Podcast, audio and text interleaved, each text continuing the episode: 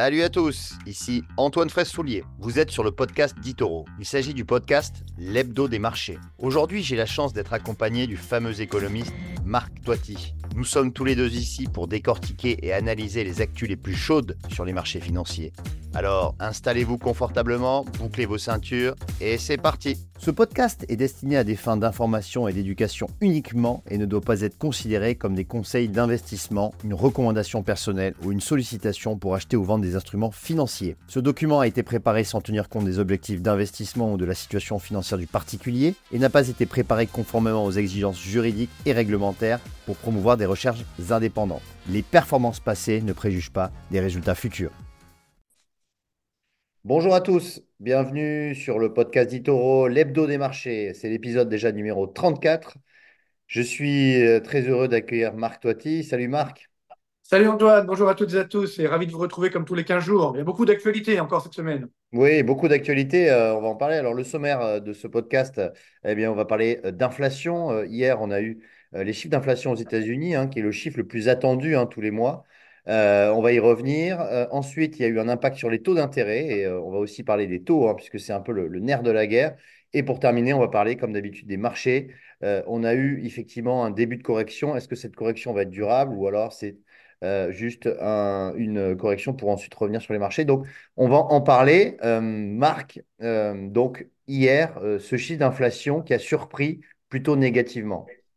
Ah oui, c'est vrai que globalement, alors bon, euh, ceux qui suivent mes prévisions, j'avais annoncé qu'il allait y avoir un petit peu plus d'inflation que prévu, mais c'est vrai que globalement, ça montre bien que l'économie américaine maintient une inflation assez élevée. Je rappelle les chiffres, hein. on est à 3,1% d'inflation euh, au global, donc on est quand même très loin de l'objectif de la Réserve fédérale qui est autour des 2%, et surtout, l'important, c'est hors énergie et produits alimentaires. On avait donc une belle baisse depuis plusieurs mois. On est quand même resté à 3,9% d'inflation. Mmh. Et là aussi, je rappelle que l'objectif d'inflation hors énergie et produits alimentaires de la Réserve fédérale américaine est de 2,5%. Donc ça veut dire que quoi qu'il arrive, j'ai envie de dire, on a une inflation qui aujourd'hui est trop forte. Alors pourquoi elle est trop forte? C'est très simple. Hein c'est pas seulement justement lié aux matières premières euh, énergétiques alimentaires, c'est le fait qu'on a une dynamique interne américaine qui est forte, une croissance qui est soutenue. On a vu encore le quatrième trimestre dernièrement. Les chiffres du premier trimestre sont également déjà très bons. Donc ça montre bien que l'économie américaine est, très dynamique. On a dans le même temps euh, le chômage qui reste très bas, 3,7%, et surtout les salaires qui augmentent, qui augmentent à de près de 5% par an. Donc c'est quand même des augmentations assez importantes, importantes. Et donc on a bien sûr ensuite qu'on appelle l'effet de second tour. Si les salaires augmentent, mais ensuite, ça alimente l'inflation et ainsi de suite. Donc, c'est ça, quand même, la, clé. Je pense que les marchands étaient un petit peu trop vite en besogne. Ils ont vendu la peau de l'ours avant de l'avoir tué, comme on dit. ils ont dit, savez, l'inflation a définitivement disparu. Et donc, euh, finalement, on se rend compte que ce n'est pas le cas. Et d'ailleurs, il y a une différence avec euh, la, zone euro, où là, l'inflation, elle est plus faible qu'aux États-Unis. Pourquoi? Parce que là, justement, nous avons une récession dans la zone euro. Donc là, il y a un grand écart qui est en train de se produire. Donc, ce qui veut dire qu'on va avoir des écarts également en termes de taux d'intérêt, également sur, sur l'euro-dollar. Je crois qu'on va en parler sur la deuxième question. Oui, alors juste pour terminer sur, sur l'inflation, c'est vrai qu'on a eu euh, des chiffres euh, donc, qui restent au-dessus des 3%. On attendait 2,9% et finalement c'est 3,1%, donc c'est au-dessus des attentes. Comme tu l'as dit, le corps inflation, donc hors énergie, alimentation, on reste à 3,9%, donc on est quand même assez élevé. Et euh, justement, euh, c'est, euh, je voulais aussi revenir sur les salaires. Tu parlais des salaires. C'est vrai qu'on l'a vu la semaine dernière. On a eu une hausse, très, une surprise hein, qui a doublé mmh. d'ailleurs, hein, une hausse des, salaires mensuels. Et donc ça, ça alimente l'inflation et par conséquent, ça fait du coup remonter les taux d'intérêt. donc sur ces taux d'intérêt, qu'est-ce que, qu'est-ce que tu peux nous en dire alors, il y a deux choses. Hein. Il y a d'abord effectivement les taux d'intérêt de la Réserve fédérale américaine. Je me souviens, on avait fait une émission sur ce thème en, début d'année où, certains économistes voyaient six baisses de taux d'intérêt de la Réserve fédérale américaine euh, en disant ça va commencer tout de suite, hein, dès le mois de mars, etc. On voit bien que ça va être compliqué pour la Réserve fédérale parce que déjà, il y a une croissance forte, il y a le plein emploi et l'inflation reste élevée. Donc la Réserve fédérale ne peut pas baisser fortement euh, les taux d'intérêt. Je rappelle qu'ils sont quand même, c'est vrai, à 5,5% sur le taux objectif des Federal Funds. Donc elle va certainement les baisser lorsque l'inflation va passer autour des entre 2 et 2,5. Donc ça, ça ne sera pas avant l'été prochain. Donc je pense qu'il y aura peut-être trois baisses de taux d'intérêt maximum, sachant que si l'économie américaine continue de résister, et c'est vrai qu'on a eu les enquêtes des directeurs d'achat la semaine dernière qui ont montré qu'on avait toujours une croissance soutenue aux États-Unis, dans l'industrie, dans les services, et même dans la construction, ça, redémarre. Et donc, ce qui veut dire que, attention, la Réserve fédérale ne pourra pas baisser trop fortement les taux d'intérêt, et sachant qu'en plus, si tu te souviens, il y a quelques semaines, Jerome Powell a dit attention, la dette publique américaine commence à devenir dangereuse. Là, c'est très important puisque là, on a donc les taux monétaires donc, qui ne vont pas beaucoup baisser, ils vont un petit peu baisser, mais pas énormément, peut-être, euh, je dirais, 100 euh, points de base maximum d'ici euh, d'ici un an. et dans le même temps, comme la dette publique américaine continue d'augmenter trop fortement et que Jerome Powell a averti en disant attention, il faut calmer le jeu, mais que le gouvernement Biden n'a pas l'intention de réduire la dette publique, hein, on le voit, ça n'arrête pas d'augmenter, et eh bien à ce moment-là, ça veut dire que les taux d'intérêt des obligations d'État vont rester élevés. Et on l'a vu hier, hein, les taux d'intérêt ont très fortement augmenté. Je rappelle qu'on était à, 3,8 hein, il y a quelques temps, on est à 4,3 sur le taux d'intérêt à 10 ans. Alors c'est vrai qu'on n'est pas à 5 hein, comme il y a quelques, euh, quelques, mois, mais néanmoins ça reste élevé. Et donc ça veut dire que attention, les, les, taux d'intérêt vont rester euh, élevés, que ce soit donc sur les taux monétaires, également les taux obligataires. Et d'ailleurs, je pense qu'il va y avoir une différenciation avec la zone euro, non pas tellement sur les taux obligataires, mais surtout sur les taux monétaires. Hmm. C'est-à-dire qu'en fait, euh, comme je l'ai dit tout à l'heure, on a donc une inflation qui baisse dans la zone euro, même si elle reste quand même élevée, euh, mais on est à 2,8%, c'est quand même moins qu'aux États-Unis. Mais surtout, il y a de la récession. Alors, c'est qu'on n'a pas eu techniquement la récession dans la zone euro, il n'y a pas eu deux trimestres consécutifs de baisse du PIB, mais enfin, ça pourrait arriver. On les a déjà, les deux trimestres consécutifs. En Allemagne, on l'a eu. En Allemagne, en Allemagne, on, a, en Allemagne et en France. Parce que c'est vrai qu'en France, on dit croissance zéro, et quand hmm. on regarde dans le détail des chiffres, c'est moins 0,03 et moins 0,02. Donc il y a bien une baisse du PIB hein, euh, hmm. également en France pendant deux trimestres. Donc les, deux principales économies de la zone euro sont aujourd'hui donc en récession. Donc l'Allemagne et la France. Euh, il y a d'autres pays également qui y sont. Donc tout ça pour dire que la BCE elle pourrait créer la surprise et peut-être baisser les taux d'intérêt avant la réserve fédérale. Et alors là, si ça se produit, on l'a vu hier également, l'euro euh, qui a bien baissé, on est autour des 1,07 dollars pour un euro maintenant, euh, il pourrait continuer de baisser. Moi, je pense qu'on peut très vite atteindre 1,05 dollars pour un euro donc euh, d'ici le, printemps prochain, printemps-été, peut-être même passer en deçà si jamais la BCE baisse tout d'intérêt avant, parce que là, il va avoir la pression, comme il y a de la récession, et surtout le chômage augmente. On a eu hier les chiffres en France. Alors on nous dit, ah oui, il y a une stabilisation à 7,5% du taux de chômage au quatrième trimestre. En fait, on a révisé à la hausse le chiffre du troisième trimestre de 7,4 à 7,5. Et si on regarde par rapport à il y a un an, on avait 7,1% de taux de chômage en France. Donc le chômage est bien en train d'augmenter, que ce soit en France, également en Allemagne. Et donc là, la BCE, elle peut être tentée justement euh, de, euh, de, de rebaisser ses taux d'intérêt plus rapidement que la Réserve fédérale, donc ce qui va alimenter la baisse, la baisse de l'euro. Simplement, attention, si la BCE, elle ne pourra pas aller trop loin non plus dans la, dans la baisse des taux, parce que si elle baisse trop les taux d'intérêt, ça va faire augmenter donc euh, le, la, baisse de l'euro, et donc ça va faire augmenter les, pressions inflationnistes importées. Donc ça va mmh. alimenter l'inflation. Donc c'est pourquoi euh, ne rêvons pas. Là aussi, hein, comme, comme aux États-Unis, il n'y aura pas de forte baisse des taux d'intérêt euh, de, donc, de la BCE cette année. Justement, donc sur l'euro-dollar, Marc, c'est vrai que depuis plusieurs podcasts, tu nous dis que l'euro euh, va se diriger vers 1,05 et c'est ce qui est en train de se passer. On voit que l'euro-dollar est en train de baisser. Sur les taux d'intérêt, on voit qu'on donc on, remonte progressivement. Est-ce que selon toi, on pourrait aller rejoindre finalement les 5% à peu près qu'on a vu sur le taux à 10 ans américain, comme on l'a vu en fin d'année dernière? Ou alors ça pourrait se calmer, on pourrait repartir vers les, euh, déjà vers les 4% bah, et au-dessous. Quel est, quel est ton... En, fait, il faut, bien se souvenir que les taux d'intérêt des obligations d'État, donc ce qu'on appelle les taux longs, hein, c'est les taux courts plus des primes de risque. Donc là, on l'a vu, les taux courts, les marchés pensaient que ça allait s'effondrer, ça se maintient sur des niveaux élevés. Et après, il y a les primes de risque. Donc sur la croissance, plus la croissance augmente, plus la, la prime de risque augmente. Donc c'est-à-dire que les taux longs augmentent, ce qui est en train de se produire. L'inflation elle reste élevée, c'est la deuxième prime de risque. Donc là aussi, ça joue à la hausse sur les taux longs. Et surtout, la troisième prime de risque, c'est les déficits publics et la dette publique. Et là, on voit ce qui se passe, soit aux États-Unis ou dans la zone euro, ça explose. Alors, c'est vrai que les Américains sont protégés par le rôle du dollar au niveau mondial, mais néanmoins, euh, il y a toujours des pressions qui vont rester sur les marchés obligataires. Et je vous rappelle que euh, nous sommes toujours en, inversion de la coupe des taux. Hein. C'est-à-dire qu'on a toujours des taux courts qui sont supérieurs aux taux longs. Et ça, ce qui est tout à fait anormal. Donc, ça, c'est un, signe de récession. Or là, on n'a pas du tout de récession. Moi, je, peux, je pense qu'on mm. peut avoir une surprise, entre guillemets, où les taux longs peuvent remonter effectivement à 5%.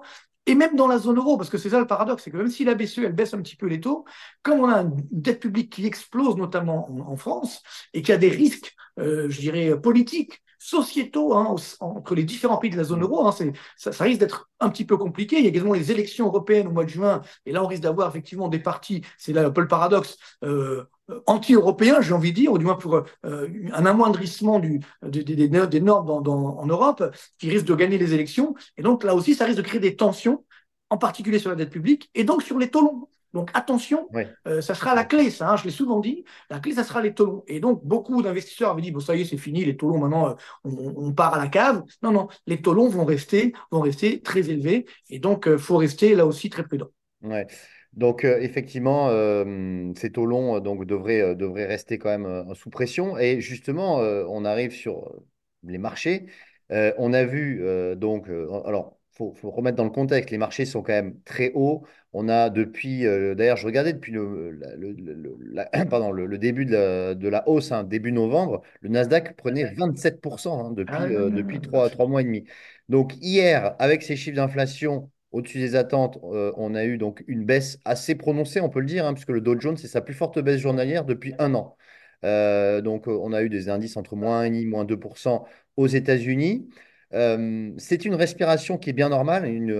ça, évidemment, parce qu'on ne peut pas. Plutôt sain, je dirais même, hein, qu'on a, on a eu cette correction. Si ça avait continué à monter, on n'aurait pas eu vraiment d'explication à cela. Maintenant, la question est de savoir est-ce que cette correction va se, va se prolonger? Euh, sachant que quand même on est dans une, dans saisonnalité, on est quand même haussier sur les actions. Hein. Euh, voilà, le mois de février, c'est toujours un mois qui est, assez positif. Euh, on enchaîne les plus hauts historiques sur le S&P 500, on a dépassé les 5000 points. sur le CAC 40, on est quasiment au contact des plus hauts. D'ailleurs, ce matin, on voit que la, baisse ne, se poursuit pas, hein, puisqu'on est à plus 0,5% et, ça, reprend. Voilà, quel est, ton sentiment, Marc? Est-ce que, selon toi, cette correction va se matérialiser ou pas? J'ai envie de dire, hein, c'est ce qu'on disait depuis le début de l'année, même la fin d'année dernière. Hein. donc, euh, pour ceux qui nous écoutent euh, sur, euh, sur Itoro, c'est vrai que je vais souvent dit attention, il va y avoir une très forte volatilité. Donc, c'est exactement ce qui est en train de se produire. Alors, d'autant que les phases de hausse sont assez incroyables. Hein, on, l'a dit tout à l'heure, il, y a dix jours, il y avait des, des chiffres de, de, hausse des salaires assez incroyables. Pourtant, le Standard Poor's donc, a battu un record historique. Hmm. Donc, c'est que les marchés, ils sont un petit peu anesthésiés parce qu'il y a toujours énormément de cash. C'est ça le gros problème. Le, c'est la suite du coronavirus, hein, de la planche à billets. C'est vrai qu'il y, en a plus, mais le cash, il est toujours là. Euh, et donc, à partir de là, bah, dès qu'il y a, euh, des bonnes nouvelles, entre guillemets, ou même s'il n'y a pas forcément que des bonnes nouvelles, bah, les investisseurs se disent sur quoi investir? Donc, on reste sur les marchés actions. C'est hmm. pourquoi ça, ça soutient la hausse et c'est vrai que c'est un petit peu, voilà, c'est un petit peu là aussi anormal. Alors, il y aura, il y aura là aussi, je pense, une césure entre les États-Unis où il y a quand même une dynamique de croissance qui est plus forte qu'en Europe. Donc, il pourra avoir des, des différences hein, d'appréciation, plus un effet dollar évidemment qui joue. Donc, je pense que les marchés américains vont, vont bien rester euh, orientés, un peu moins peut-être euh, chez nous, mais c'est vrai que comme on le voit bien, on a en plus des, effets d'optique. C'est-à-dire que les marchés boursiers, aux États-Unis, euh, c'est les GAFAM et la tech, on va dire. Chez nous, c'est le luxe. Hein. Chez nous, en France, c'est le luxe. Donc, euh, quand on enlève ces, deux variables, c'est pas génial. Hein. Donc, euh, ce que je veux dire par là, c'est que on, est un petit peu. Il y a une effet d'illusion d'optique, comme on dit. Donc, ce qui fait que, attention, les marchés sont pas si euphoriques que cela. Mais c'est vrai que moi, je pense qu'il va y avoir une très forte volatilité. Et tu l'as bien dit, cette forte baisse hein, donc d'hier montre bien que on est très nerveux et que les investisseurs se disent bien on profite de phases de hausse, puis dès qu'il y a des indicateurs euh, assez mauvais qui montrent que les taux d'intérêt ne vont pas fortement baisser, bam, ça repart à la baisse. Donc ça, je pense qu'on va faire le, la, courbe, je dirais, euh, sinusoïdale, c'est-à-dire qu'on va faire le yo-yo en permanence, euh, où donc on aura quand même des phases de forte hausse, puis des, phases de, baisse assez notables. Donc je pense qu'il va falloir naviguer, hein, donc mm. euh, pour pouvoir justement voilà acheter lorsque ça, ça baisse bien. C'est ce qui s'est passé, donc ce qui se passe ce matin sur le, CAC 40 par exemple, hein, et, et, ensuite quand ça va un petit peu trop loin, moi, quand on, on, dépasse voilà des, des, des records historiques, je me dis est-ce que c'est justifié donc c'est vrai que quand on dépasse les records historiques sur le CAC 40 ou sur le ou sur Standard Poor's, et donc même le Nasdaq, à ce moment-là, on se dit bon, il faut prendre ses bénéfices, mm. quitte à revenir par la suite. Donc ça va être, je pense, ça va être comme ça de 2024. Euh, c'est une année donc avec une très forte volatilité sur les marchés sur les marchés boursiers. Donc euh, voilà. Euh, alors les, ceux qui aiment les montagnes russes puis ça va être bien.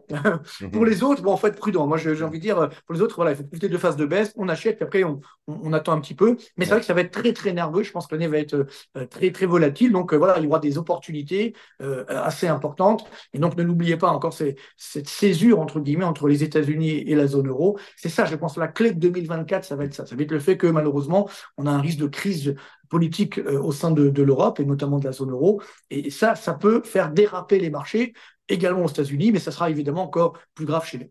Oui, ouais, Non, mais pour corroborer ce que tu dis, effectivement, c'est un marché où les traders à court terme peuvent s'y retrouver puisqu'ils ont quand même des phases de volatilité euh, avec des mouvements assez clairs. Pour ceux qui sont investis euh, plus, plus long terme, Euh, évidemment, euh, c'est toujours intéressant d'être investi, mais attention quand même, euh, eh bien, s'il y a une correction profonde, euh, début de correction profonde, il faudrait quand même peut-être ajuster un petit peu, alléger son portefeuille. Euh, mais effectivement, pour, pour, pour, terminer, la, la, tech, quand on regarde des Nvidia, euh, on voit qu'Nvidia progresse encore de 60% depuis le début de l'année. On voit qu'on a quand même des performances qui sont euh, un peu démesurées, notamment la thématique IA. Hein. C'est vrai que dès qu'on dit qu'il y a de l'IA, euh, les actions prennent 50-60%.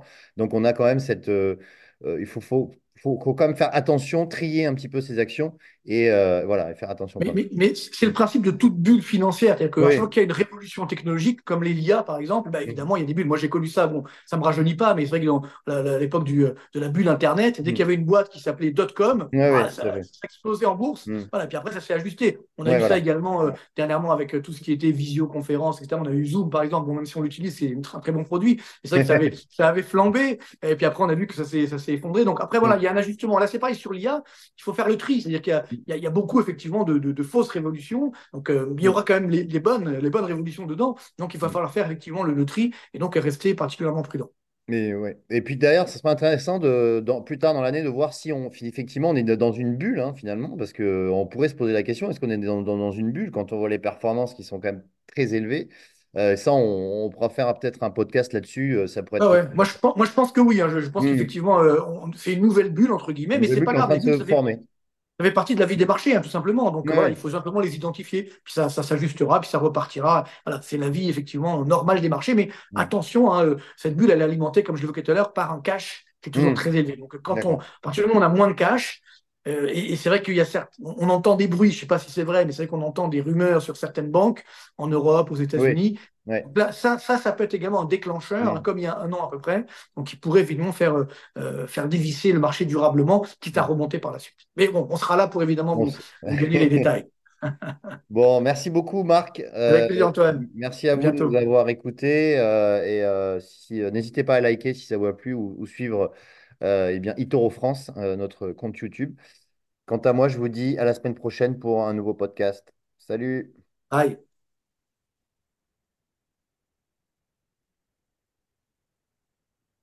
Vous venez d'écouter Digest et Invest, le podcast d'Itoro. Pour plus d'informations, veuillez vous rendre sur itoro.com.